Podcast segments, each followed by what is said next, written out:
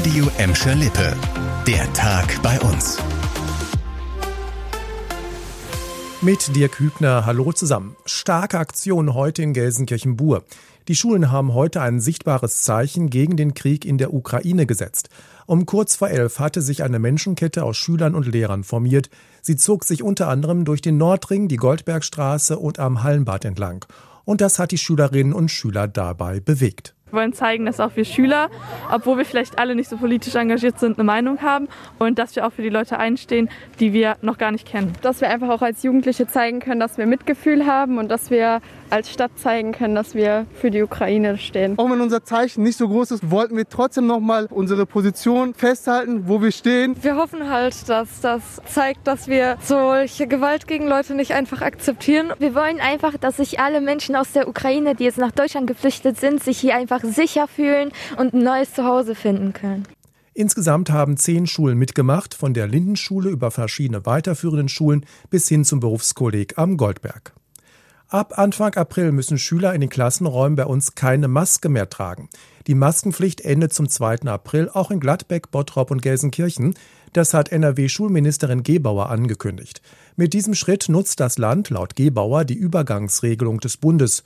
Heute hatten Bundestag und Bundesrat das umstrittene neue Infektionsschutzgesetz verabschiedet, das ein Auslaufen der meisten bundesweiten Corona-Auflagen schon an diesem Sonntag vorsieht.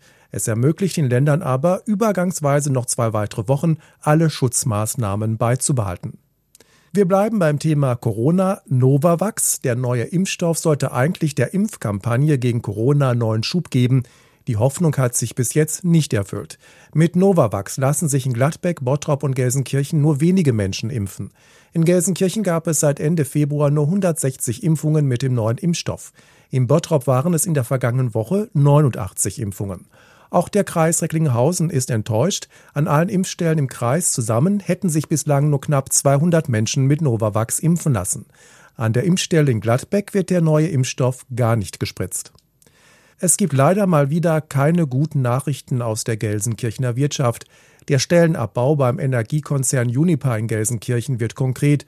Zum Ende des Jahres wird der Bereich Anlagenservice endgültig dicht gemacht, sagte uns der Betriebsrat. Davon betroffen seien rund 400 Mitarbeiter, davon ca. 200 in Gelsenkirchen. Man habe alles versucht, um den Bereich zu retten. Jetzt gehe es um sozialverträgliche Lösungen für die Mitarbeiter, so die Arbeitnehmervertretung. So hätten schon 40 Beschäftigte einen anderen Job im Konzern bekommen. Für 120 Mitarbeiter gäbe es Vorruhestandsregelungen und in der nächsten Woche startet eine Vermittlungsbörse mit anderen Firmen. Laut Betriebsrat steht auch in der Technologiesparte von Uniper in Gelsenkirchen ein Stellenabbau an. In den kommenden drei Jahren soll die Belegschaft von rund 380 halbiert werden. Nach der Übernahme durch den finnischen Versorger Fortum und dem Aus von Kohlekraftwerken will der Stromerzeuger Uniper viele Stellen abbauen. Das hatte der Konzern schon bestätigt. Das war der Tag bei uns im Radio und als Podcast. Aktuelle Nachrichten aus Gladbeck, Bottrop und Gelsenkirchen findet ihr jederzeit auf radio und in unserer App.